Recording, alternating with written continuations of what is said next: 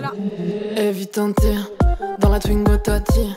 On débarque sur le terre-terre, tu peux pas tester, on est déter. Casquette et lunettes noires, paire de pieds de biche sur la plage arrière. Let's go tout parti, gender paniqué de sortie. Eh, je suis douze fois amoureux, je sais même plus où poser les yeux. Ma team c'est des rageux, que soit leur manière sont tapageuses. Et elles sont insortables, émotions instables. Salut, nous c'est le collectif des mémoires féministes transpédéguines. On est un petit collectif qui souhaite se faire rencontrer différentes générations militantes pour partager nos vécus, nos savoirs, nos joies et même nos colères, et surtout transmettre nos expériences dans une dynamique d'autonomie des luttes, et pour éviter de reproduire tout le temps les mêmes erreurs. Et voilà quoi. Ce collectif s'est lancé en septembre-octobre de l'année passée avec comme point de départ l'idée que nous faisions l'expérience commune d'un manque d'échanges intergénérationnels dans les milieux TPG. Et il s'ancre de par l'existence de la Baudrière, qui est un squat anarcha-féministe, dont le collectif d'habitation est plutôt jeune et qui a le sentiment de s'inventer seul, et en ressentant en même temps le besoin d'apprendre et de rencontrer des vieux et des vieilles squatteurs transpédéguines féministes. Du coup, d'un côté, on a rencontré des collectifs, les lesbiennes dépassées frontières par exemple, qui ont réussi à construire et maintenir euh, dans le temps ce lien intergénérationnel et à transmettre des histoires, des pratiques et des théories qui leur sont propres. Et c'est de ce constat qu'on a eu l'envie de ne pas euh, tout recommencer, comme si rien n'avait été fait, mais avant tout euh, de voir ce qui est déjà fait et d'apprendre de bah, d'autres collectifs et d'autres personnes. Quoi. En plus de ça, le milieu squat, c'est un milieu qui est souvent marqué par un manque d'archives et de mémoire, ça s'explique par tout plein de choses, par un manque de temps, par de la précarité, euh, des conditions matérielles qui sont pas adéquates, et aussi juste euh, le caractère éphémère des squats, tout simplement. Donc on trouvait ça important de mettre en avant la parole des meufs et des TPG qui y vivent et qui s'y organisent, parce que c'est un milieu qu'on pense encore assez nécessairement dominé par des mexicettes. Et donc le but ici pour nous, dans cette première série de podcasts, c'est d'échanger autour de ces expériences TPG en squat et en milieu autonome, de les archiver euh, pour qu'elles ne s'envolent pas avec les personnes comme ça a été le cas euh, dans le passé peut-être. Jusqu'à maintenant, avec le collectif des mémoires, on a organisé deux journées d'échange, un peu sur la base de questions hyper générales sur la transmission du militantisme TPG entre les générations, avec euh, des ateliers, une AG mémorielle à la fin de chaque journée. La première journée c'était sur le thème des prides et des marches, et la seconde sur les pratiques de lutte et les actions directes. Et en mars, pendant le week-end du festival anarcha-féministe Anarcha, qui se passait à la Baude, on en a profité juste pour euh, poser notre micro et enregistrer des discussions avec des squatteuses et militantes euh, TPG, habituées des milieux autonomes. Et ça a marqué une nouvelle étape pour nous dans le collectif, celle de plus seulement parler des mémoires ensemble en communauté, mais créer vraiment ensemble des supports de mémoire sur un rapport euh, particulier des TPG au milieu de vie, aux espaces de rencontre et dans l'organisation collective et politique. Et du coup, aujourd'hui on se retrouve pour écouter le premier épisode d'une série de podcasts tiré des discussions enregistrées avec des squatteuses et militantes TPG habitués des milieux autonomes. Ça parle de la tension entre l'importance des squats et des milieux autonomes pour les luttes transpédéguines, mais aussi de la difficulté de l'accueil, des questions économiques, de mutualisation, de la famille et plein d'autres trucs. Et c'est super important et je vous laisse euh, vous présenter. Ok, euh, du coup je m'appelle Antoine, euh, du coup j'ai 45 ans, euh, je, me définis comme PD, genre un peu anarchiste, enfin anarchiste et tout. Et genre je sais pas, j'ai commencé à militer dans les milieux gauchistes vers 2004-5 et j'ai commencé à traîner dans le milieu queer politique radical et pas en 2005 notamment avec genre la marche des tordus. C'est un des premiers trucs politiques auxquels j'ai participé dans l'orga et tout. Je suis un peu partie des vieilles qui se baladent sur un axe euh, historico-militant euh, près d'une vingtaine d'années à peu près. Alors, j'ai commencé à militer pareil dans, les mêmes, dans la même période, en fait, vers 2005, 2006, 2005. Et à cette époque-là, j'avais 14-15 ans. J'étais un bébé. J'ai commencé à militer dans les trucs féministes, queer, après transpédéguine, vu que le sujet est un peu euh, lieu autonome, est-ce qu'on, lieu autonome ou lieu en autonomie, est-ce qu'on peut commencer par euh, avoir un peu votre conception de ce qu'est un lieu autonome? Ok, bah du coup, euh, pour ce qui est des lieux, moi du coup j'ai, vécu en squat, en squat gauchiste pendant genre 7-8 ans, et du coup notamment on avait ouvert un squat qu'on disait queer féministe, mais bon, qui était quand même où il n'y avait pas que, puisque de toute façon la communauté elle était assez petite, la communauté disons queer radicale, en Ile-de-France, elle n'était pas très grosse, pas très unie. Du coup, on n'avait pas vraiment les ressources nécessaires, enfin suffisantes pour en fait monter un lieu seul. Du coup, c'était vraiment un lieu qui était appuyé par les, le milieu toto euh, parisien, montreuillois surtout. Du coup, c'était à Croix-de-Chavaux, du coup, juste à côté d'ici. Et, euh, après, j'ai vécu dans d'autres genre plutôt à Toulouse. Et après, euh, j'ai l'impression que, comme on définissait les milieux autonomes, enfin, les lieux autonomes, c'était vraiment des lieux, bah, du coup, qui étaient récupérés, genre squattés, et des lieux qui se basaient vraiment sur une auto-organisation horizontale, euh, avec un côté euh, autogestion et tout, euh, et qui, en fait, dont un peu les idées, c'était d'en faire un lieu d'organisation collective, d'expérimentation collective, du coup, de réfléchir à comment vivre ensemble, et du coup, souvent, les enjeux, c'était des lieux d'accueil, d'ailleurs, qui étaient souvent des enjeux qui posaient problème, voire qui fragilisaient de ouf les collectifs, parce que c'était assez compliqué cette question. Et voilà, que du coup, c'était un peu des mélanges de on s'organise nous, on organise des événements ou, là, des trucs communautaires, politiques. Sachant que c'était une période où, à Paris, c'était un peu le moment, en tout cas 2008-2012, où à Paris, euh, il y avait beaucoup, beaucoup de squats. Enfin, il y en avait énormément, quoi. C'était vraiment. euh, Enfin, genre, rien qu'à Montreuil, il y en avait au moins 5-6 gros squats euh, qui étaient quand même super euh, dynamiques et actifs, quoi. J'ai jamais vécu en squat et j'ai jamais participé à l'ouverture d'un squat ou à organiser vraiment des trucs dans des squats. J'ai plutôt participé comme participante ou assisté à des événements dans plein de squats un peu partout en France et euh, dans d'autres pays. Ce qui est intéressant, c'est vrai que c'est la question économique. Est-ce que dans l'autonomie, vous entendez nécessairement l'autonomie de- par rapport à la question économique? Ou est-ce que c'est autonome par rapport à des institutions économiques aussi? Bah, le truc, c'est que il y a clairement en fait, euh, le truc des squats, enfin d'habiter en squat, ou par ailleurs, c'est vrai que c'est intéressant de poser la question de l'autonomie au sein de nos communautés, qui implique aussi, effectivement, je pense que c'est intéressant de penser euh, des lieux autonomes qui peuvent aussi des lieux commerciaux. Mais, mais en fait, c'était un peu truc où, comme on vit ensemble, en fait, on, ça- la vie est pas chère, on peut sortir du salariat, on peut ne pas travailler. C'était un des enjeux, tu vois, des, enfin, des lieux qu'on essayait de monter, c'était aussi pour créer ces espaces où on peut sortir du travail, on peut s'organiser, on peut avoir du temps et faire des choses. Et c'est pour ça que ça se posait un peu. Il y a toujours ce problème de classe au sein des squats, puisque souvent les gens qui pouvaient prendre le risque de mettre en pause leur intégration au sein du système et du coup d'ex- d'expérimenter euh, ces, ces modes de vie, euh, disons, libérés des injonctions sociales, je sais pas quoi, c'est aussi ceux qui, dont moi j'ai parti, euh, n'avaient pas forcément de peur de certains futurs parce que famille plutôt bourge ou très éduquée ou je sais pas quoi, qui fait que tu pouvais faire l'intéressant à sortir du monde. Qui est par ailleurs nul, hétéro, travail, capital, trop chiant, que beaucoup voudraient quitter, mais bon, qu'on n'a pas tous les mêmes privilèges face à l'exploitation de ce truc-là. Et du coup, voilà, et je pense qu'il y avait aussi ce truc de se libérer du travail et du coup s'organiser, et du coup, tous ces trucs de base qui sont tu fais de la récup, tu voles, et du coup, tu t'organises pour euh, machin, machin, tu vois. Mais bon, c'est en fait, et c'est pour ça que ça a aussi posé problème, parce qu'en fait, ceux qui se pouvaient s'organiser pour vivre de cette manière-là, qui est quand même assez sexy en vrai, parce qu'en fait, euh, tu travailles pas, tu es avec des gens, tu fais des trucs cool, stylé, politique, en plus, c'est valorisé socialement dans les milieux marginaux et tout.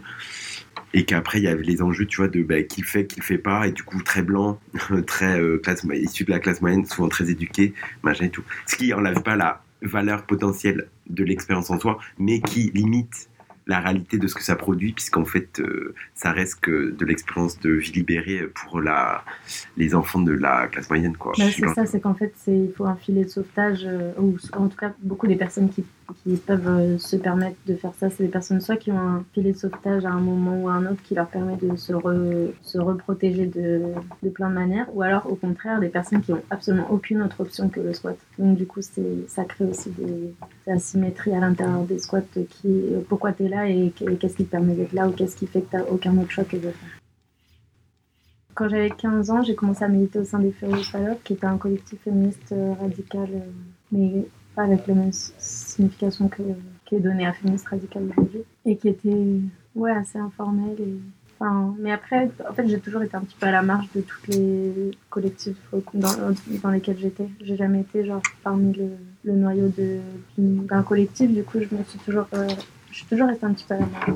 Parce que tu dis qu'il y a des leaders dans les collectifs dits autonomes. Bah oui. Tu penses qu'il y en a? Bah oui, mais après, c'est- pas forcément un truc euh, de hiérarchie, euh, de pouvoir, c'est aussi euh, qui a qui investit le plus de temps, d'énergie, enfin, sur les épaules de qui repose le travail militant. Donc, c'est pas, je le vois pas forcément comme un truc négatif, mais souvent, euh, on n'échappe pas au fait qu'il y a, bah oui, il y a des personnes qui investissent plus de temps et d'énergie et qui, du coup, prennent plus de décisions.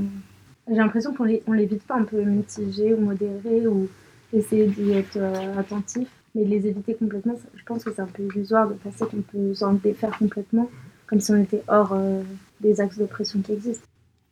en tout cas, c'est sûr qu'il y avait ce truc de. euh, si à un moment, les, les squats queer, euh, anarcho-queer, disons, autonomes, ont commencé à être super nombreux, genre en Europe, enfin, parce que j'en connais, tu vois, Europe de l'Ouest et tout, à partir des années 2000, c'est parce qu'il y avait aussi ce grave, ce besoin de. En fait, nous aussi, on est anarchistes, nous aussi, on veut faire de l'autonomie, mais en même temps, on se sent pas bienvenu.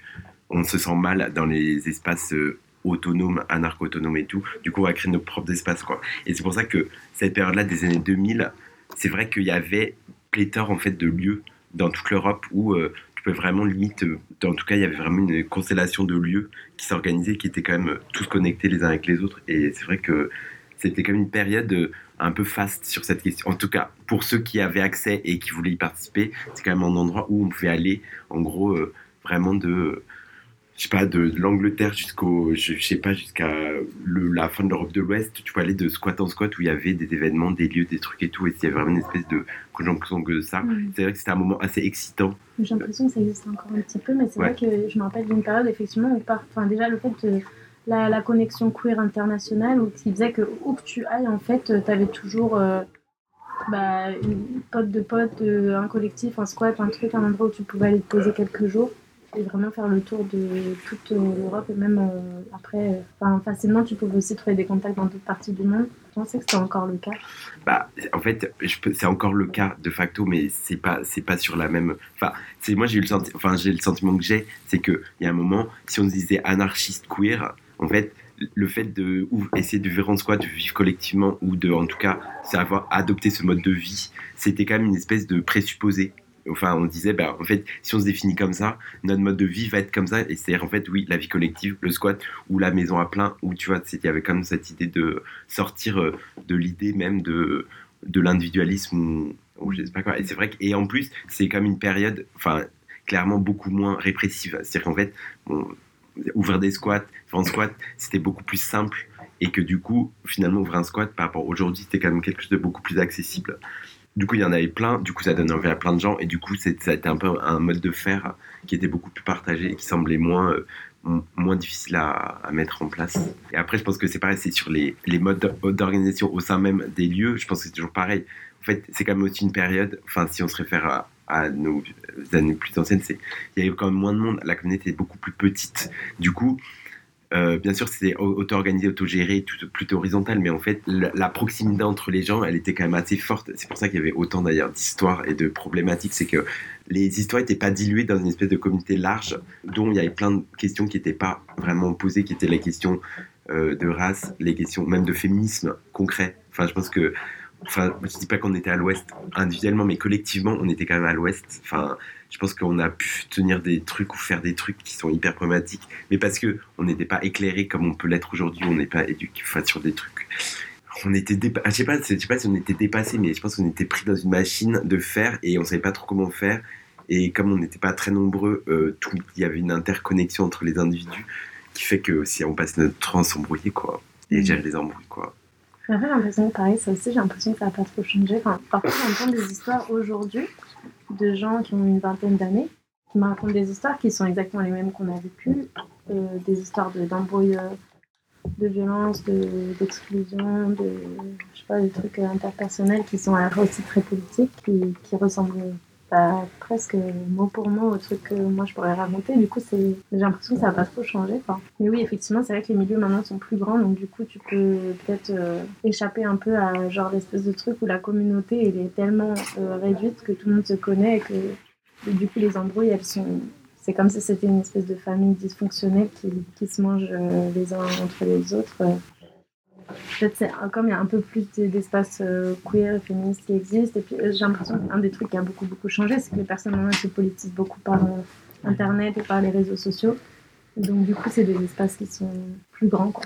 On n'est pas limité par trois collectifs de squat et une soirée. Enfin, j'ai l'impression qu'il y a plus d'espaces différents. J'ai l'impression qu'en ce moment à Paris, il se passe 10 trucs queer tous les soirs. Quoi.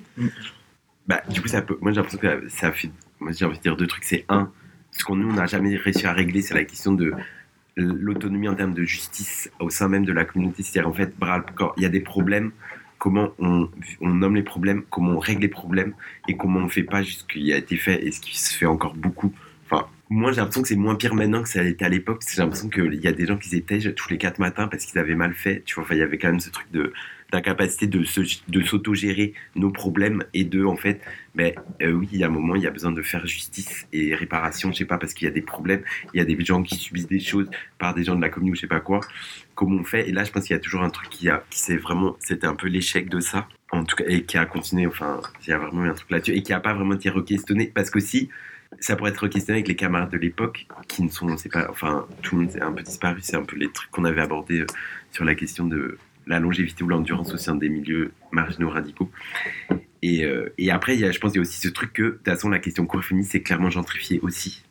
Et du coup, euh, il y a des trucs qui se disent queer féministe, et en fait, euh, c'est des soirées à 15 balles, enfin, ou même des événements, genre, je sais pas, des, des séminaires à la fac. Enfin, enfin, notre époque du queer féministe, c'était quand même on est Toto, c'est Akab et euh, Nick la police. Et en fait, en squat. Il y avait ce côté quand même hyper... Non, mais enfin, que la Baudrière d'ailleurs, euh, enfin, dans lequel elle se trouve dans le sillon de cette histoire-là. Mais il y avait le côté où queer féministe pour nous, c'était quand même ultra gauchiste à fond, quoi. Alors, il y avait quand même déjà des trucs universitaires, oui, mais c'est le début. Oui, mais tu, tu vois, des c'était c'est le début. Oui, mais c'est le euh, début des conflits. oui, du coup, oui. parce que non, mais c'est vrai qu'il y avait les queer radicaux, il y a les queer paillettes, les queer paillettes, c'était les stars du milieu. qui, qui ont utilisé, qui utilisaient, et c'était un vrai enjeu d'ailleurs, mais un vrai, enfin des vrais bastons au sein de la commune, qui étaient, L'extractivisme, en fait, des savoirs, des, des luttes, etc., qui, qui, qui s'en servaient pour euh, une ascension personnelle dans, au sein de l'institution. de l'institution, soit universitaire, soit, euh, soit des médias, enfin, se faire une carrière, en fait, euh, de rosta au sein du... Enfin, avec ça, quoi. Mais bon, après, on enfin, n'est pas exempt non plus, quoi. Non mais oui, c'était intéressant de voir, parce que c'est aussi le moment où effectivement, les, toute cette question, c'est les savoirs que nous on, on fabriquait collectivement, qui effectivement étaient sur lesquels certains ont, se sont mis à capitaliser pour réussir dans le monde de- qu'on était censé collectivement détester et vouloir détruire. Du coup, il y avait du coup les bons queers et les queer paillettes quoi. Euh, Après, moi, j'étais accusée d'être queer paillette et de capitaliser en me faisant une carrière, mais sachant que j'étais actrice porno et qu'en fait, genre, devenir célèbre en étant actrice porno, c'est pas quelque chose qui te donne une, légitimité ou un privilège de ouf euh, dans ce, dans ce monde, quoi. Donc, euh, je pense que c'est compliqué. De ce que vous dites, est-ce que être dans un lieu autonome et queer, et TPG, est-ce que c'est nécessairement s'extraire euh, au monde et, euh, et, à, et à ce qu'il offre? C'est c'est- c'est un peu ça la question que je me demande. Est-ce qu'on est directement vendu lorsqu'on essaie de changer un peu le monde de l'intérieur? Est-ce que c'est l'autonomie, elle est, elle est vraiment en opposition à ça? T'en parlais un peu pendant la journée des mémoires. Ouais, je me rappelle, mais euh, bah, c'est pas compliqué, quoi. enfin, j'ai l'impression que c'est des questions qu'on se pose euh, tout le temps et auxquelles on n'a jamais de réponse, quoi. De savoir est-ce que, enfin, est-ce qu'on crée des alternatives complètement euh, à part ou des expérimentations complètement à part, ou est-ce qu'on essaye de faire changer des choses à l'intérieur? Est-ce que c'est pas un peu illusoire de penser qu'on peut changer des choses à l'intérieur? Et aussi illusoire de penser qu'on peut faire des alternatives à l'extérieur et de s'extraire complètement des, des rapports de pouvoir ou, ou de violence ou d'oppression qui peuvent exister. Moi, j'ai l'impression que ce qui est intéressant avec les lieux autonomes, type squat et tout, c'est que ça crée une genre une fabrique d'expérience et d'expérimentation d'un mode de vie où tu as l'impression que tu arrives à te libérer au maximum, pour ceux et celles qui ont accès une fois de plus, mais du, des injonctions du capitalisme qui seraient euh, travail, famille, patrie, plus ou moins, où d'un coup tu peux dire on peut essayer dif- différemment. Et, mais en fait, effectivement, c'est illusoire parce qu'en fait, c'est clairement une espèce de bulle euh, qui est potentiellement fabriquée par ceux et celles qui peuvent le faire du coup, mais pour ce groupe de personnes qui ont accès et qui ont le désir de le faire, je pense que c'est hyper intéressant et je pense super formateur. Et après, ce qui est intéressant, c'est un peu plutôt la circulation, en fait. C'est que je pense que les lieux autonomes type squat, pour, et qui, en plus, je pense que par rapport à l'époque, sont beaucoup plus accessibles. Il y a beaucoup, enfin, tu vois une mixité de personnes qui participent ou de public qui est quand même, enfin, moi j'ai l'impression que par rapport avant, enfin, c'est le sentiment que j'ai. Du coup, tu sens que l'univers du squat, il est moins, euh, c'est plus rentré dans la, culture euh, générale ou la culture, enfin le truc de où il y a des lieux, c'est des squats. Du coup, tu peux y aller aussi, même si t'es pas un squatteur ou une squatteuse, même si t'es pas euh, émeutière, émeutier, j'en sais rien. Mais il y a un côté où c'est plus rentré dans le panorama, plus un peu plus. Bah moi, je... Sais pas, en fait, j'ai l'impression que ça reste quand même très inaccessible. Enfin, par exemple, euh, moi, je fais partie actuellement d'un un petit collectif anti-psychiatrie. Et en fait, à chaque fois qu'on fait des réunions dans des squats, les personnes qui viennent, c'est presque que des personnes blanches. Et quand on fait des réunions dans d'autres espaces qui peuvent être aussi inaccessibles pour d'autres raisons, genre des bars ou des cafés ou chez quelqu'un, et ben il y a plus de personnes racisées qui peuvent euh, venir dans les réunions. Moi, je sais que la première réunion de ce collectif où je suis allée, c'était ici à la Baudrière. Je me sentis trop mal pendant toute la réunion. J'étais tellement mal que je suis restée sur mon téléphone parce que ça me saoulait d'être là. Et en fait, j'ai l'impression que. moi, j'ai jamais vécu en squat. Je sais pas pour quel. J'ai pensé, tu vois, et en fait, ça a jamais été un truc euh, envisageable pour moi. Je pense parce que. C'est important. Enfin, avoir la sécurité d'avoir un endroit où dormir. Je sais je me rappelle par exemple que, genre, il y a une quinzaine d'années, une des potes euh, queer euh, féministes que, qui, qui vivait dans un squat, en fait, son père, c'était genre. Il était propriétaire d'un appart dans le 16e qui était à sa disposition à elle au cas où elle voulait y habiter, quoi. Forcément, ça. Comment dire Ouais, avoir ce filet de, sécurité, de savoir que tu peux toujours retomber sur tes pattes euh, au, moment de l'expul- de l'expulsion, bah, en fait, oui, ça fait que en fait, tu t'extrais que parce que tu as, tout à fait accès à tout tout ce dont tu auras besoin au moment où tu voudras rentrer dans le, dans le rang, quoi. Oui, bah après, je pense que c'est. Je pense c'est important d'être critique, tu vois, et je pense qu'effectivement, euh, c'est clair que tu peux questionner euh, l'appréhension de la question autonome euh, dans ce mode, par ce mode de vie-là, quand effectivement, c'est comme une espèce de résidence secondaire, tu vois. Mais en fait, pour plein de gens, il y a quand même un engagement concret, réel, une volonté d'eux, et en dehors qu'ils n'ont pas forcément des sous, et qui sont des gens plutôt. Enfin, des gens de social plutôt basique ou normal, qui vivent ça avec un vrai désir de le faire et qui, et en plus, je pense que je vois pas comment, en fait, on peut faire l'économie d'essayer, de toute façon, ça. De, vivre autrement, de, se dire. Parce qu'en fait, du coup, un squat, c'est quoi? C'est dire, en fait, euh, on ne croit pas dans la propriété privée, on ne croit pas dans la vie individuelle, on ne croit pas dans la vie euh, hétéropatriarcale. Du coup, on veut faire autrement. Et en fait, et du coup, on ne croit pas dans le salariat ni dans la production, je sais pas quoi. Du coup, de facto, tu es obligé de mettre en place un mode de vie qui te permet de voir comment on fait si on, si, si on peut s'émanciper de ça. Même si c'est une émancipation, disons, un peu artificielle, mais parce qu'en fait, on sort jamais. Parce que en fait, la question, c'est on sort jamais du système de toute façon. Enfin, toujours dedans, on est juste une composante du truc. Mais ça fait qu'on peut se libérer de. Enfin, comme j'ai dit tout à l'heure, un peu de, on peut se libérer de des trucs à faire qu'on n'a pas envie de faire pour voir comment on fait la vie Mhm. en- ensemble quoi et je pense qu'en fait c'est- en ça que c'est beau mais c'est comme euh, c'est presque un truc intellectuel presque plus qu'un truc qui est pérenne parce que c'est pas pour rien que finalement t'as l'impression que une, parto- une partie des des gauchistos qu'ils soient queer ou non après ils vont vers la campagne. Puisqu'en fait le mode de vie expérimentation collective extraction euh, disons de enfin de ce monde là bah, tu peux continuer à l'expérimenter en ville. C'est trop fatigant. Enfin tu 10 15 ans squat en ville mais enfin t'es rincé de ouf. Et du coup après tu vas faire cette expérimentation à la campagne. Qui pareil et te donne le sentiment de pouvoir essayer quelque chose qui parfois je pense c'est ça aussi le problème qui te donne l'impression d'y arriver parce que t'as plus la, distance pour te dire ok en fait j'ai conscience que c'est une expérience que je peux mener pour telle et telle raison qui me donne l'impression de être hors système et d'avoir réussi quelque chose alors qu'en fait non le système il est quand même tout autour et souvent en fait on est aux aides sociales euh, on vole dans les magasins enfin je veux dire on est toujours dépendant du système dans lequel on, qu'on combat et c'est vrai que du coup t'as un moment où et en même temps, ouais, ce que je veux dire, c'est que, en fait, ce sentiment d'avoir. C'est un peu. Je suis en gueule de bois de ouf. C'est que, en fait, le truc, c'est. T'as ce sentiment que tu as réussi à t'extraire, fait qu'après, tu te la racontes, en fait. Un peu. Et du coup, non, mais c'est un peu le truc où après, c'est ça, il y a toujours ce truc, ah, mais toi, t'es un squatter, ah ouais, t'es trop stylé et tout. Mais après, du coup, t'as l'impression que t'es vraiment stylé, du coup, tu deviens alcoolique et con, tu vois. Pas que ça me soit arrivé, ah, si, un peu peut-être et tout. Bah oui, tu la racontes parce que t'as l'impression que t'es bon, t'es genre le Che euh, version. Euh, sais pas stylé, quoi. Bon, bref, nan, nan. Et du coup, ça fait que euh, c'est aussi comment. Forcément, quand t'es dedans, tu peux pas rester distancié parce que t'es- tu vas tellement y croire que, en fait, si t'y crois pas assez, tu peux pas supporter. Genre, qu'il y ait mille histoires, mille embrouilles. Il faut accueillir cinq personnes, et il y a ce truc, et machin, et la police, et le truc, et l'embrouille, et la vie collective qui est pas facile, la précarité de beaucoup, euh, machin. Enfin, t'es obligé d'un moment croire que t'es en train de vivre le truc le plus fou du monde. Parce qu'en fait, mais non, mais parce que sinon, c'est pas tenable en fait. Et déjà, quand même, dans les, parmi les personnes euh, trans et des queens, on, on est beaucoup à avoir des relations compliquées avec nos familles. Donc, du coup, euh, la possibilité d'habiter avec sa famille, elle est souvent compliquée. Et en plus aussi, on a besoin de créer, de créer d'autres, des, des familles euh, choisies. Donc, du coup, je pense que ça, il y a une logique euh, de la vie en squat pour les personnes transpédéguines qui s'ajoute euh, à, à la, vie en squat pour les anarcho-autonomes hétéros en général. Mais est-ce que tu as créé une autre famille, du coup, en dehors, pas forcément du coup euh, dans un lieu ancré, mais plus euh, à l'échelle d'un collectif?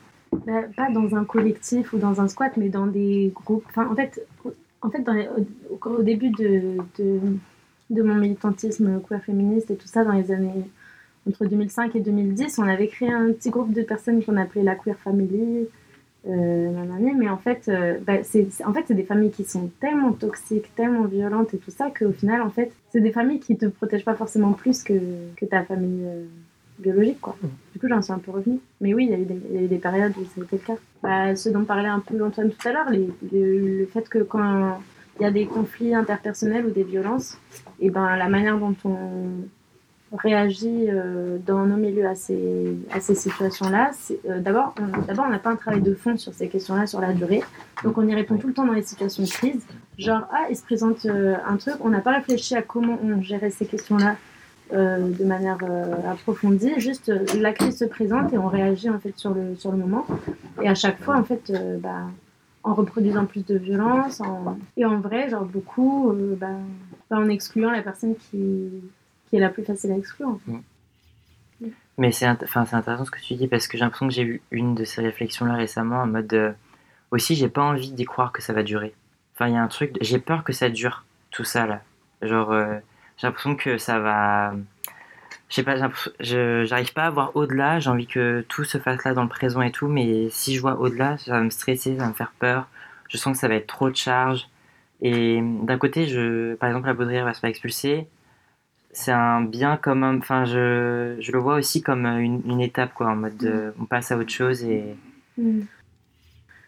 Mais c'est vrai que du coup, quand nous, notre squat, il est- on s'est fait expulser en, en fin novembre 2010, après un an de vie. euh, mais en fait, nous, c'était genre, il y avait une maison d'habitation, on habitait à 6, il y avait un immense hangar, et du coup, c'est devenu un peu un lieux d'organisation euh, politique, euh, disons, de l'Est parisien, je sais pas quoi, tu vois. Et du coup, c'est vrai que quand on s'est fait expulser, après, je raconterai même pas l'histoire tellement c'est. Euh, bref, c'était. Enfin, ça finit. Bref, nanana. Di- expulser par 200 keufs, euh, tout le quartier était bouclé, enfin, c'était hyper intense et tout. Et, nanana, et j'étais content. Non, enfin, c'était horrible parce qu'on a dû partir dans la nuit. Parce qu'on sa- on a eu vent qu'on allait être expulsé de manière genre. Et comme ça faisait une semaine qu'on se battait à coups de cocktail molotov, nanana, et qu'on avait pour moitié brûlé la rue et tout. Et. Et que du coup, c'était horrible parce qu'on est parti en 8 heures, on a tout on a dû tout prendre, tout quitter. nanana. Et en même temps, j'étais là. Pff, La pression, quoi. La pression parce que du coup, quand clairement tu es à l'initiative de ce genre de projet de vie, euh, d'organisation politique et de. Enfin, comme la Baud est, enfin. hein, bah, en fait, c'est épuisant. Enfin, moi, j'ai pris genre presque 10 kilos en un an, juste parce que, en fait, bon, je buvais beaucoup de bière, ok, mais surtout que j'ai je vécu dans un kilomètre carré pendant un an. C'est-à-dire qu'en fait, genre, j'allais au chausson, j'allais en chausson au monoprix, quoi. Enfin, juste à Ah, côté, quoi. Et, et je me suis, et je me suis, et je pense que j'ai passé le même jogging pendant un an, quoi. Alors que, en fait, I'm swaggy, quoi. Je sais pas comment. Et du coup, j'étais là, et je pense que oui, quand ça se termine, c'est épuisant et tout, mais parce que je pense qu'il y a aussi toute cette charge, du coup, qu'on a parlé de, oui, les leaders ou des, les, enfin, les personnes qui, en fait, sont en charge plus parce qu'ils sont le désir slash le temps euh, slash l'obsession ou la l'illumination slash le destin destiné qu'on s'auto-écrit pour ça et tout. Et ben, non, mais parce qu'il y a de ça, enfin, je dirais, on, enfin, on a envie d'avoir une vie un peu spéciale, quoi, chacune. chacune. Et euh, du coup, il y a ce truc de. euh, en fait, comme tu es hyper investi, notamment si tu habites sur le lieu, en fait, on se rend pas compte de la charge de travail, charge mentale, qui est quand même hyper forte. Et en même temps, que ceux et celles qui le font le choisissent, parce qu'en en fait, ils, ils sont capables de le faire et ils ont envie d'être à cette place-là. Et comme en fait, et en fait, en fait, il y a plein de trucs qui, se- qui fait que la communauté est tellement fragile que du coup, il y a aussi ce truc de euh, la communauté fragile. Du coup, euh, un peu comme euh, les hétéros qui font style j'habite en squat mais en fait peuvent retourner chez papa et maman nous en fait pour beaucoup c'est super compliqué enfin voire impossible d'aller chez papa et maman et tout ou de revivre un vie normale et en même temps on prend pas suffisamment en compte que la communauté est en fait un espace ultra précieux qu'on devrait être obsédé à organiser pour que ce soit un espace solide. Et ça revient le fait que pourquoi il n'y a pas de vieux vieilles quoi? Parce qu'à un moment euh, c'est on, on met pas en place des, des, des structures qui permettent aux personnes de vieillir au sein de la communauté. Comme en fait les personnes très précieuses qui sont des organisatrices genre hyper centrales et dont on est genre hyper euh, reconnaissant. Et ben en fait on n'est pas et c'était plutôt dire ah tu prends trop de place t'es là ok mais en fait euh, si la, les, les, quelques personnes qui qui sont obsédées qui font les trucs en fait s'ils le font pas personne ne le fait. Du coup non en fait comment on les soulage et déjà on les valorise on les valide et on dit merci tu vois. Et qu'après on se dit non mais c'est vrai tu vois. Et qu'après tu dis bon mais en fait là il y a y a une prise de pouvoir trop importante, du coup, qui est aussi une responsabilité de ceux et celles qui se laissent organiser? Parce que c'est bien d'avoir des personnes qui, qui dorment 3 heures par nuit et qui font mille trucs et qui sont nanana, et on se repose un peu sur elles, et après on les critique, on leur dit, bon, ok, X, Y et Z là ont une place trop importante, elles font trop, on va les soulager, et du coup en prenant, et du coup penser le truc d'autonomie de leader, leader, leaduse temporaire, au sein d'une lieu, je trouve c'est hyper intéressant. Tu dis, bon, mais là, il y a les quelques personnes qui ont l'énergie et le désir d'eux, elles vont porter, et à un moment, tu sens que là, ça fait trop longtemps que ces personnes-là le font, et en plus, elles sont pré-burnout permanent. Comment, collectivement, on trouve d'autres personnes pour les soulager et pas les remplacer, mais faire tourner, quoi. Mhm. Et ça, c'est pareil, c'est des questions, je pense, qui n'ont pas du tout été. Euh, parce qu'il n'y a que la question de pouvoir sur laquelle on s'obsédait, de dire Ah, mes machines, c'est vraiment la, la, c'est la chef ou je sais pas quoi, je sais pas quoi. Bah oui, c'est sûr, c'est les deux à la fois en fait. C'est pour ça, quand je disais tout à l'heure, leader, je ne voyais pas forcément comme quelque chose euh, seulement de, de, critiquer les personnes qui, qui ont pris euh, du pouvoir ou, ou de, l'espace, euh, mais aussi critiquer le fait qu'on n'arrive pas à, créer exactement l'horizontalité qu'on voudrait. Mais en même temps, c'est logique parce que tout le monde n'a pas tout le temps la même énergie, le même temps à investir dans quelque chose. Donc, pense que c'est avoir dans les deux sens. C'est la responsabilité, la charge de travail qui pèse sur quelques personnes et à la fois le pouvoir qui est entre les mains de quelques personnes. Euh, ça, ça, va ensemble. Quoi. Si on avait de l'expérimentation à long terme, mais en fait, il y a deux trucs qui se conjuguent. C'est un, disons, si on est toujours espace d'auto-organisation, type squat et tout, il y a une durée de vie limitée. Déjà, quand un squat dure genre deux ans maintenant, c'est un peu fou. Du coup, tu as deux ans pour expérimenter. Et en fait, en deux ans, les gens ne sont pas assez en burn-out pour que ça tourne. Du coup, sur deux ans, tu peux tenir avec beaucoup de responsabilités, de charge mentale, de travail et tout. Plus milieu queer, milieu hyper instable, avec nouvelles venues, enfin des gens qui rentrent, qui sortent. Parce que comme, en fait, c'est aussi ce qui est une spécificité, disons, du, de la communauté transpédiguine, queer, euh, TP, je sais pas. C'est qu'en fait, c'est une communauté où tu choisis d'aller. C'est pas une communauté euh, genre euh, communauté d'appartenance parce que tu viens de tel endroit ou de telle culture ou je sais pas quoi. C'est un truc où tu décides d'aller. Donc tu peux décider de t'en revendiquer et après, tu peux décider de plus t'en revendiquer, ce qui est quand même une instabilité hyper forte. Parce qu'en fait, moi je veux dire, de ma famille, disons aussi un truc basique, ma famille, euh, bon, qui est une famille de base blanche, euh, semi-bourgeoise, euh, française, bah, en fait, je peux pas me dire que je suis autre chose que ça. Du coup, j'appartiendrai toujours à ça. Par contre, si moi je me dis pédale radicale là depuis genre 20 ans, à un moment je peux me dire non, je suis juste gay, je suis gay blanc de droite, quoi. Enfin, ok, à reconnaissance, à renaissance. Mais en fait, je peux. Alors qu'en fait, et c'est ça qui rend aussi un truc très difficile dans l'exploitation à long terme, c'est qu'en fait, on n'a pas vraiment l'espace pour le faire, quoi. Et après, ce que tu disais sur le fait que, ah, que c'est des, des, choses, enfin des moments qui, sont un peu euh, éphémères, à la fois c'est, ça fait peur et à la fois c'est un peu un soulagement.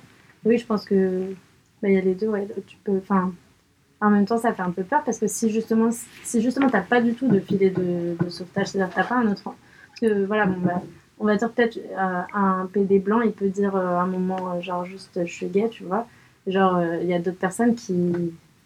Bah, qui n'ont pas, cette, qui ont pas d'autres endroits, ou, enfin d'autres espaces dans le monde en fait sur lesquels ils peuvent se, se retrouver en fait, dire genre.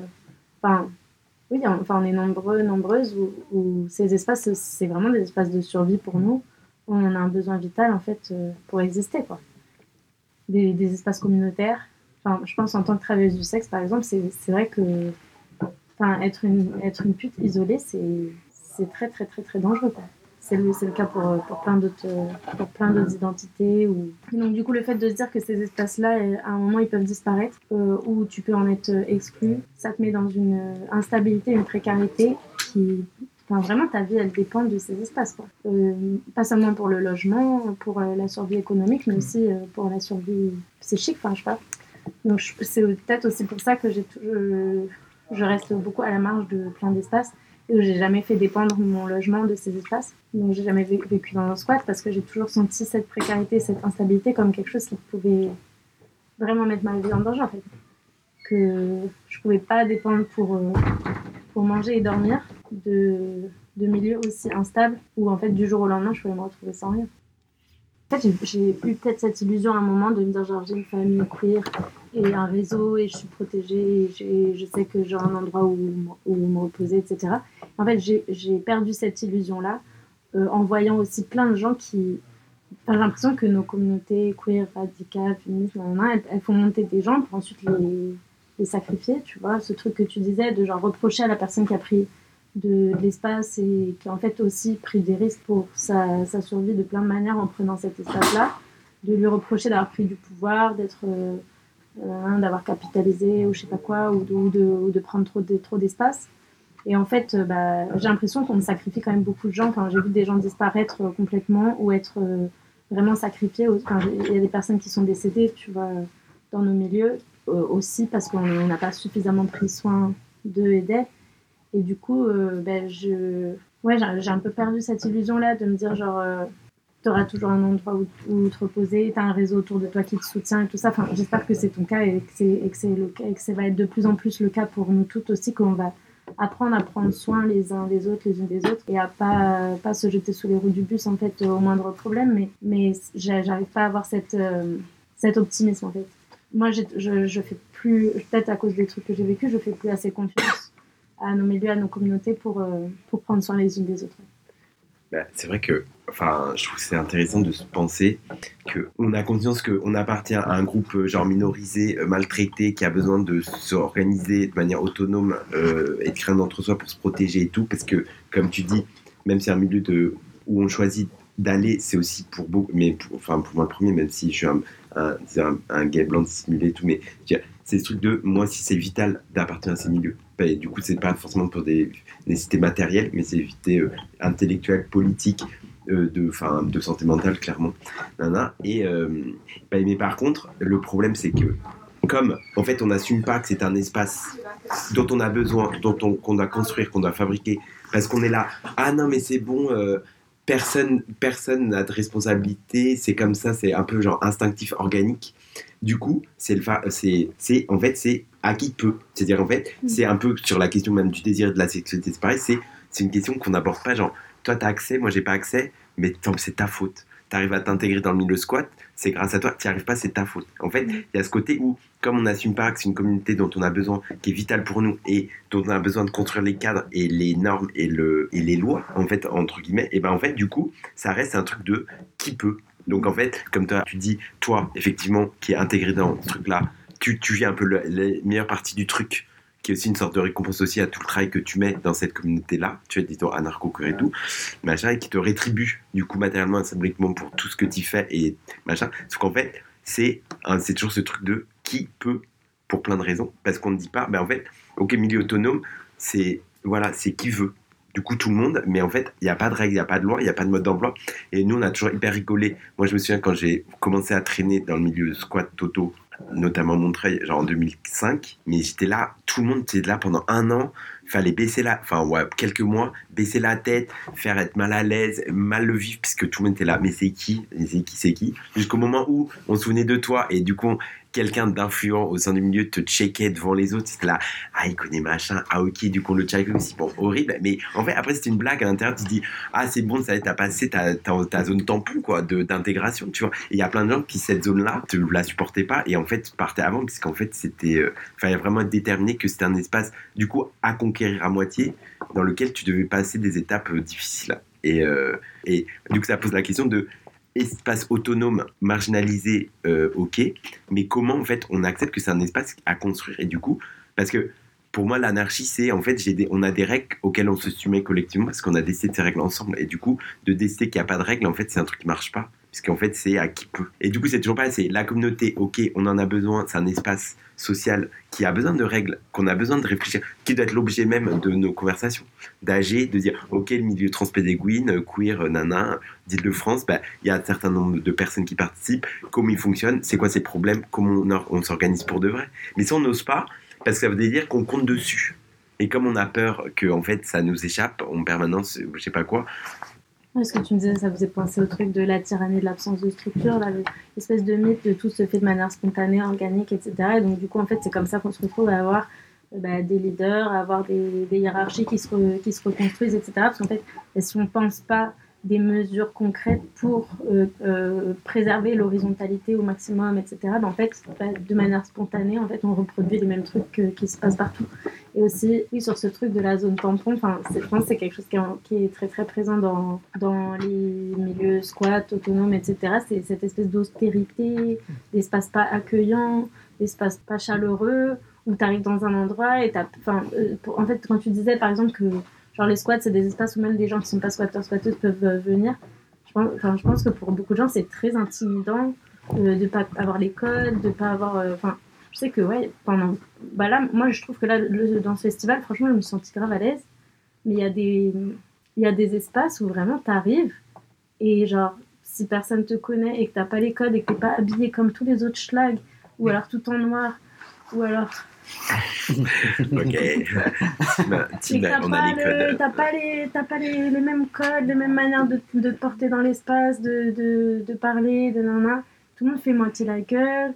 Tout le monde est genre euh, froid et distant. Et genre, faut pas être trop. Je sais pas c'est quoi l'ambiance de pas être trop chaleureux. Enfin, je trouve ça hyper excluant pour euh, les personnes euh, racisées. Enfin, genre les espaces blancs pas chaleureux là, je sais pas, euh, genre euh, où, où, il faut savoir exactement tout, comment tout se passe et s'organise. Et si tu sais pas, personne va t'expliquer, personne va te genre euh, te t'introduire. En fait, c'est ce truc initiatique là où genre tu dois t'introduire tout seul et trouver ton chemin tout seul pour comprendre comment fonctionnent les espaces et tout. Je trouve ça violent. Et aussi sur la question de genre, bah en gros, enfin il y a aussi un chemin de trucs de, des gens qui sont populaires, des gens qui ont des facilités à se faire des potes et tout ça. Et enfin, je trouve que ou à, ouais, être cool, euh, les, enfin, je sais pas, les, petits clubs de cool kids. Euh, on reproduit tous ces trucs-là entre nous, en fait, dans tous nos espaces, quoi. Et, et en fait, euh, enfin, que ce soit les personnes queer, les personnes psychiatrisées ou, toutes, les, toutes les, les oppressions auxquelles on fait face aussi, genre, on est toutes devenues folles et toutes devenues cheloues et toutes devenues inadaptées de plein de manières pour plein de raisons. Et du coup, j'ai l'impression que si on a ces mêmes réflexes de choisir de, de, rendre populaire ou cool les, ceux qui sont les plus euh, qui ont plus de facilité à se faire des potes, à être euh, cool, etc. En fait, on exclut les personnes que la vie, la vie d'une personne queer a le plus abîmé en fait. Les, les personnes qui, après avoir euh, vécu 20 ans, 30 ans, 40 ans, 50 ans dans, dans, cette oppression-là, sont devenues chiants, qui sont devenues chelous, qui sont devenues folles, ben, genre si on si on continue à garder ces, ces réflexes-là d'exclusion, de genre euh, trouver des gens pas, pas assez sympas, pas assez cool, pas assez euh, paillettes euh, pour être inclus, bah, on, fait de la merde. C'est vrai que quand on a ouvert la Titanic du coup en 2010, et eh ben en fait l'obsession que nous avions au sein du coup de la maisonnée qui est organisée. Après, nous, ce qu'on avait fait, c'est du coup la maison d'habitation, on habitait à 6. Et après, le grand hangar où là, on avait décidé par une organisation genre euh, assemblée. Il y avait l'assemblée du lieu où tout le monde pouvait participer pour, enfin, pour une gestion la plus collective possible de l'espace collectif. Et après, il y avait comme ce truc où, fort de, de ces constats-là, de non, mais en fait, euh, nous, on se sent mal nulle partout. Du coup, si on crée des lieux pour nous, en fait, le truc, c'est l'accueil, l'accueil, l'accueil. C'est-à-dire qu'en fait, oui, pour plein de personnes, euh, un squat, c'est impressionnant parce que c'est schlag, parce que c'est pas légal, parce que ça, du coup, si en plus, t'as le côté, du coup, t'es là, c'est un peu impressionnant euh, visuellement, machin et tout, ou, symboliquement de ce que c'est. Et en plus, les gens, ils te disent pas bonjour.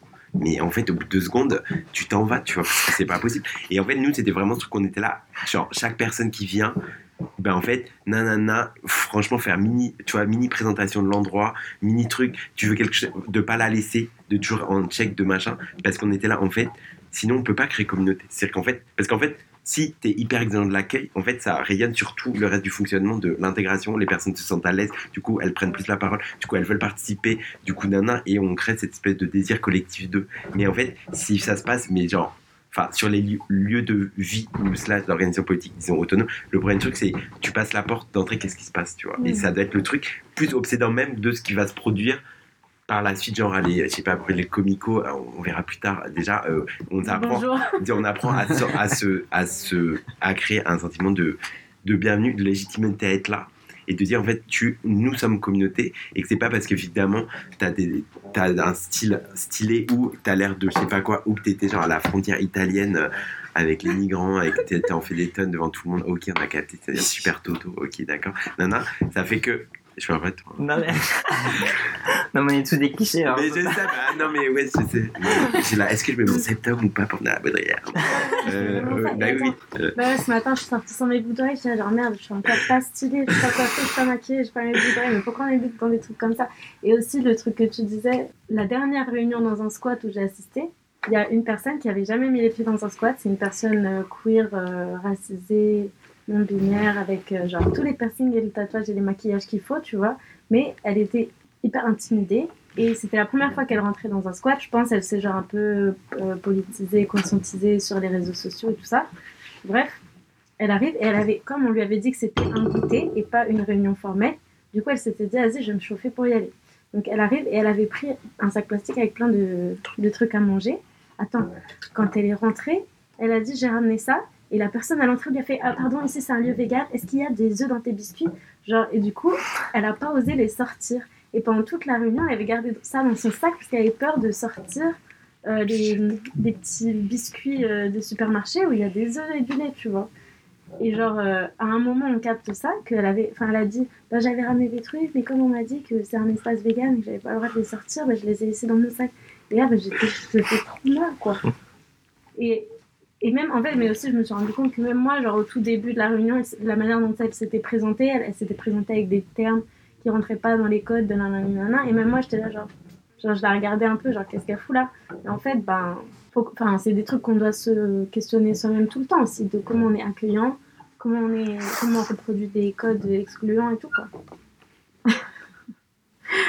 Christina, elle a ramené, elle a ramené des biscuits à tout le monde et elle s'est fait tège à la porte comme ça. Vous avez des questions. Bah, Du coup, vous n'avez pas l'impression euh, de lutter contre euh, le patriarcat, donc contre euh, le système et, et, et les inégalités, la, la dureté du système, et en fait, vous les reproduisez, enfin, de ce que j'ai entendu, hein. en fait, ça se reproduit un petit peu dans, dans le truc, donc euh, c'est... Pourquoi en fait? En fait, ça existe et même pas que ça se reproduit chez nous, c'est que c'est partout, c'est tout le temps autour de nous, tout le temps. Le pouvoir, il est là en fait. Le, la violence, le- l'oppression et le pouvoir, ils sont là. Donc du coup, je pense que c'est, bah, en tout cas, oui. Enfin, je pense que je pense que l'important, c'est justement d'en être conscient. En fait, comme je disais au début, éviter euh, les hiérarchies ou éviter les, les oppressions, c'est impossible. Ils sont là. Euh, Donc la seule chose qu'on peut faire, c'est pas de justement de pas se fermer les yeux et de faire comme si genre euh, on était euh, en fait, j'ai l'impression que c'est tellement basique et évident ce que je dis que je comprends pas comment on est encore en train de dire ça maintenant.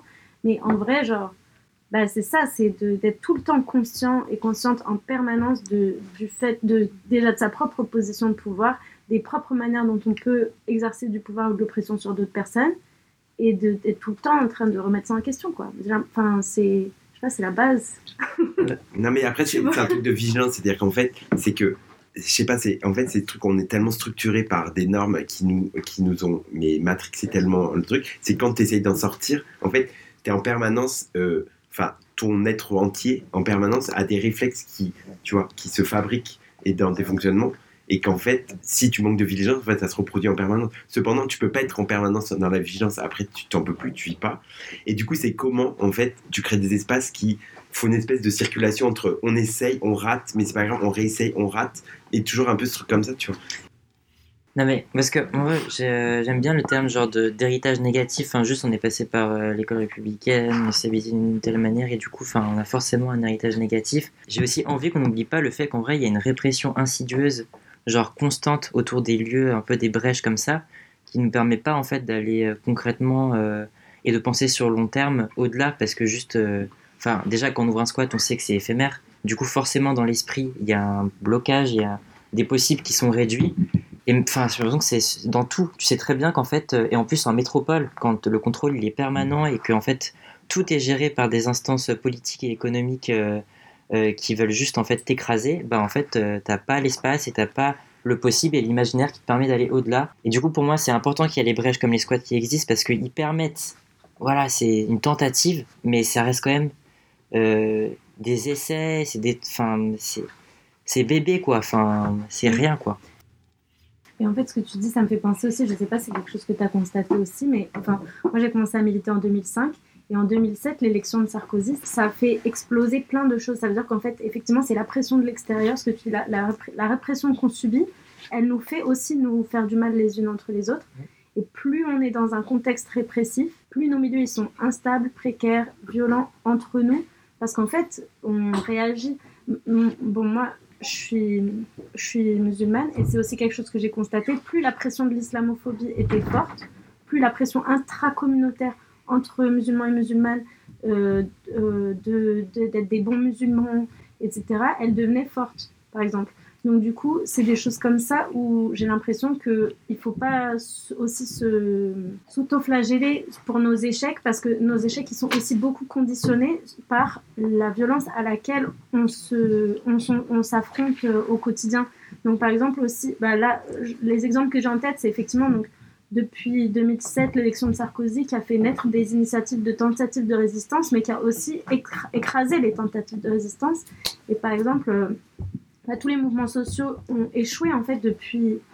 le, dernier mouvement social massif dont je me rappelle qui a, réussi, au moins partiellement, c'était le, mouvement contre le CPE. Euh, les gros mouvements de manifestation, de mobilisation populaire euh, qui ont réussi à, éliminer cette loi. Et après, la loi LRU, on a perdu. Les retraites, on a perdu. En fait, euh, beaucoup de, mouvements comme ça ont perdu. Et donc, ça, crée de l'essoufflement de la perte d'espoir, de la perte de, foi en la possibilité de, gagner, de se mobiliser, etc. Plus on s'épuise, plus on perd de, la force, plus on se, perd aussi dans des petites embrouilles interpersonnelles parce qu'en fait on n'a plus euh, de l'espace pour respirer quoi. Je dirais que je l'ai constaté à la fois dans le truc plus, plus global au niveau de la France avec enfin depuis Sarkozy et, les, gouvernements qui ont suivi, mais aussi par exemple en tant que travailleuse du sexe dans, bah, les luttes de travailleuses du sexe avant la pénalisation des clients et après la pénalisation des clients, il y a un, vraiment un comme un avant et un après où vraiment avant on construisait euh, de manière solidaire ensemble etc euh, pas mal de choses et puis, euh, au moment où on a perdu le mouvement de, lutte contre cette loi, qui, enfin, on nous a annoncé cette loi, on a essayé de, s'organiser collectivement pour refuser que cette loi elle passe. Et quand elle est passée, ben, on s'est déchiré entre nous aussi. Parce qu'on s'est fait porter la culpabilité les unes les autres de cet échec et on s'est fatigué en fait. Donc je pense que ben, ce que tu dis, ouais, la pression de la répression à l'extérieur, elle fait qu'on est tout le temps sous pression et qu'on finit par euh, imploser ou, s'écraser. Quoi.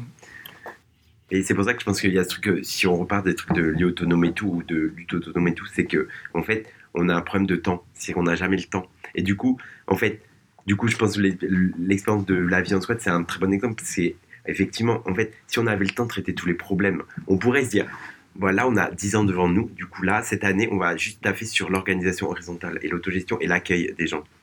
Là, tu dis pendant un an, on fait que ça. A un peu de peinture et tout, on fait que ça. Et là, tu vois, mais en fait, non, t'es là, t'as pas le temps. Du coup, en fait, quand t'as pas le temps, tu prioritarises. Et t'es là, mais en fait, là, non, on va aller en manif ou on va aller aider les camarades, je sais pas où, plutôt que de dire, attends, mais en fait, nana. Et en fait, comme c'est les trucs de pression et d'urgence permanente qui font en plus, mixé avec ce que tu dis, que en fait, clairement, il y a un switch à la fin des années 2000 où tu passes la, la vie en squat, j'ai l'impression enfin, il y en a partout et machin, ah, euh, impossible machin et tout, enfin répression, enfin répression genre en fait généralisée de tous les mouvements de lutte marginale et tout, qui fait qu'en fait elle était obligée de faire des choix, tu vois, et c'est ça qui est difficile, et c'est pour ça que si on arrivait à tenir des, dialogues sur les questions d'organisation, d'auto-organisation au long cours, qui n'abandonnent pas juste d'un lieu ou d'une lutte précise, mais qu'on soit dire en fait la communauté a besoin de s'organiser de manière autonome nana et du coup c'est un truc que tu organises qu'on organise qui fait qu'il n'est pas tributaire d'un lieu ou d'une ou d'une lutte spécifique à un endroit bah, euh, il y a eu des AG, par exemple les AG TPG, tu vois, qu'on avait lancé genre euh, en 2018, qu'on a fait 3-4, bon après, là, je pense que là, il y a des gens qui veulent les relancer. Enfin, tu sais, c'est comment en fait organiser la commune, parce que c'est un espace qu'il faut, euh, qu'on doit rendre le plus fonctionnel possible. Il y avait eu les AG féministes à Saint-Denis début des années 2010 aussi. Enfin, il y a des espaces qui se créent et puis qui n'est pas, pas forcément d'un lieu, mais c'est vrai qu'avoir un lieu, ça donne de, de, la, de la stabilité, même si c'est des lieux qui sont pas stables. Mais avoir un lieu, ça donne euh, bah, de, la, sécurité, enfin, euh, de la continuité. C'est pour ça que, genre, tu vois, par exemple, la Baudrière, typiquement, genre, là, depuis que ça existe, c'est un lieu ressource de ouf. Enfin, c'est quand même un, endroit qui est, qui est devenu comme indispensable. Parce que c'est un endroit d'expérimentation, c'est un endroit de rencontre, c'est un endroit où on peut, et en plus, c'est vrai que je pense que de nos expériences de squat, c'est quand même un lieu qui est comme accueillant. Entre nous, faut se protéger. C'est pas pour rire, même si on se marre. Parce que si on le fait pas nous-mêmes, personne s'en donnera la peine. Pas dénoncer, sauf les flics et les PDG. Non, on n'aime pas dénoncer. On est des pédales, scandales, vandales. On est des PD, prénoms inventés, pronoms inversés. Toujours honnête avec la clique.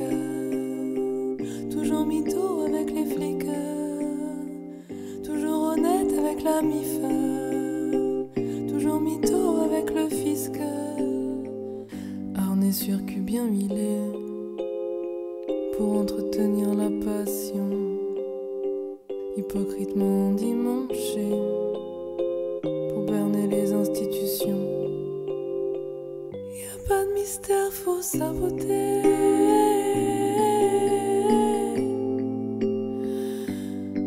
Faut saboter.